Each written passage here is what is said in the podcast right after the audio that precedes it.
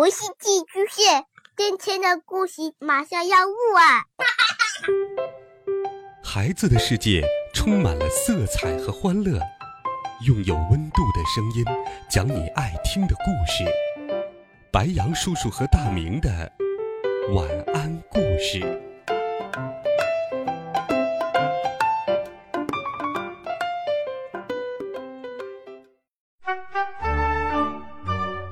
小朋友们、同学们，大家好，欢迎收听白羊叔叔讲故事。今天，白羊叔叔继续给小朋友们讲《深夜来访》。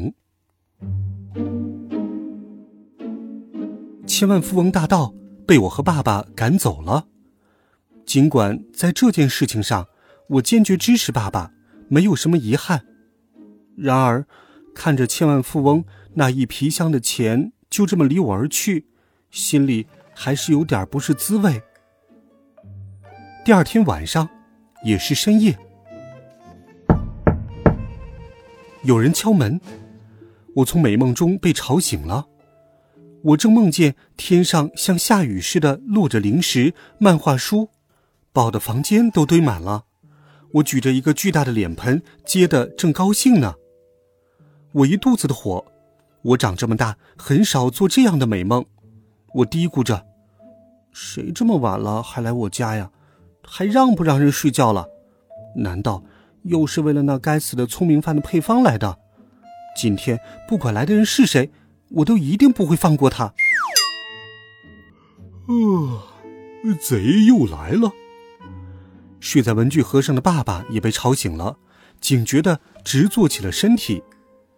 我一手抓起爸爸，一手抓起棒球棒。他拉着拖鞋冲出了卧室，这时，妈妈也从房间里出来，打开了客厅的灯。会不会是你的上司？他昨天没得到配方，今天派人来抢了。爸爸担心的说：“要不要打幺幺零？”我害怕的说。妈妈倒不以为然，摇摇头说：“如果是贼，怎么会敲门呢？”先看看是谁吧。妈妈走到门边，从门镜里往外看了看，然后很快的打开了门。门外站着一位身材苗条、穿职业装、面目清秀、戴金丝边眼镜的女子。她看见我们，盈盈的笑了一下。我的全身又是一个机灵。天哪，她会不会是美女蛇？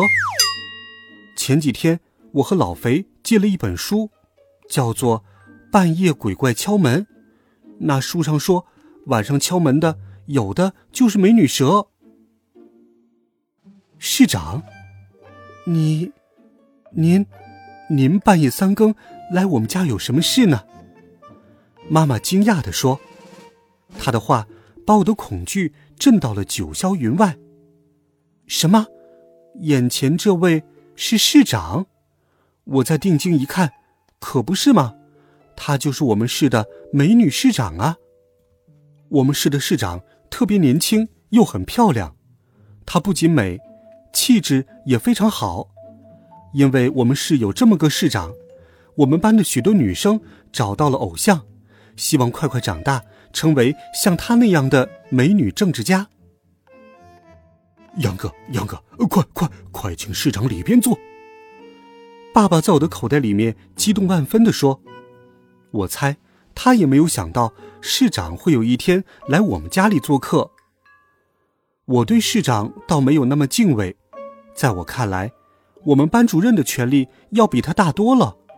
毕竟我们班主任管我呀。我只是看着他。”天才的我已经猜出他的来意，和千万富翁大盗一样，是冲着聪明饭的配方来的。妈妈把市长请进屋，然后就忙着沏茶端水。市长在我们家弹簧坏了，一坐就要陷到底的沙发上坐下来，微笑的看着我说：“你是个天才，应该知道我的来意。”果然不愧是市长，一见面就给我来了个下马威，我心里已经有了准备，给了他一个回马枪。这不是真的。像市长您这样精明的人，当然不会相信这种捕风捉影的谣传吧？市长依旧保持他那美丽动人的微笑。我的政治直觉告诉我，聪明饭的事情是真的。晕，又是直觉。这个世界上的人怎么那么相信直觉呢？我再次用我的天才冷静和如簧之舌，从宇宙大爆炸、细胞诞生、恐龙灭绝、达尔文进化论、唯物辩证法、基因克隆、人生观、世界观、价值观等等角度来论证聪明饭让人变聪明是伪科学，是胡说八道，是无稽之谈。虽然我使出了浑身解数，但他却不动声色，只是微笑的看着我。果然。姜还是老的辣。我渐渐觉得不耐烦了，破罐破摔的说：“就算是真的又怎么样？那也是我家的事情。难道你想用你的权力巧取豪夺吗？”我声色俱厉的进行声讨，市长忽然间捂着脸痛哭流涕起来，我和妈妈都惊呆了。妈妈手足无措的说：“市长同志。”小孩子不懂事，您别跟他计较。爸爸也在口袋里面用脚踢我。你怎么能这么对市长说话呢？他好歹也是长辈，快向市长道歉。我心里却不这么想。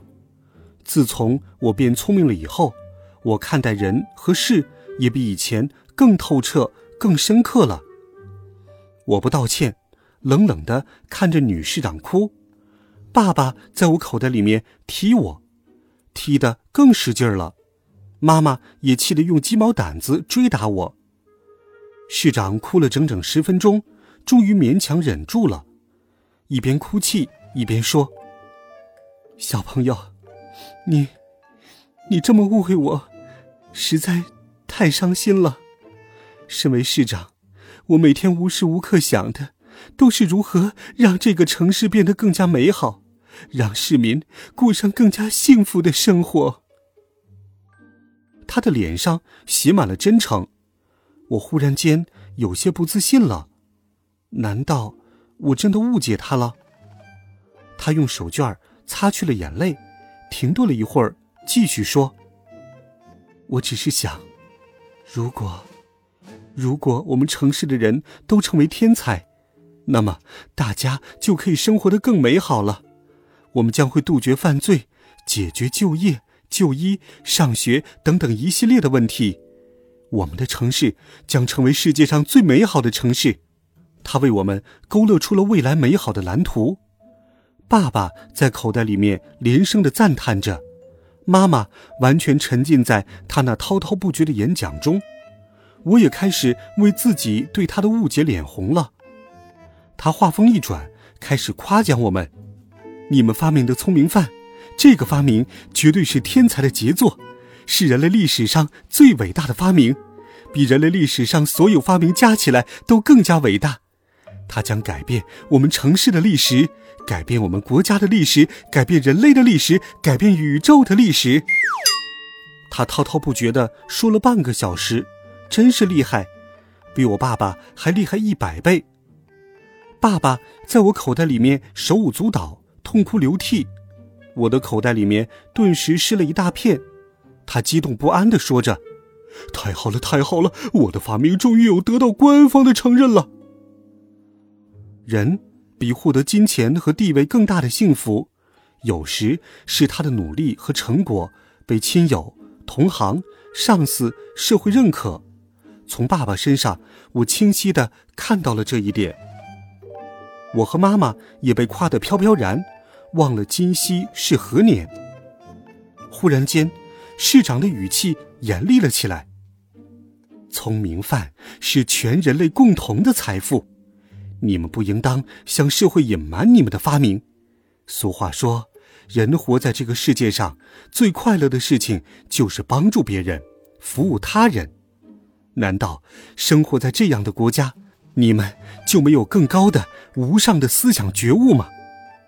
聪明犯的发明越是重大，就越显得你们的行为自私。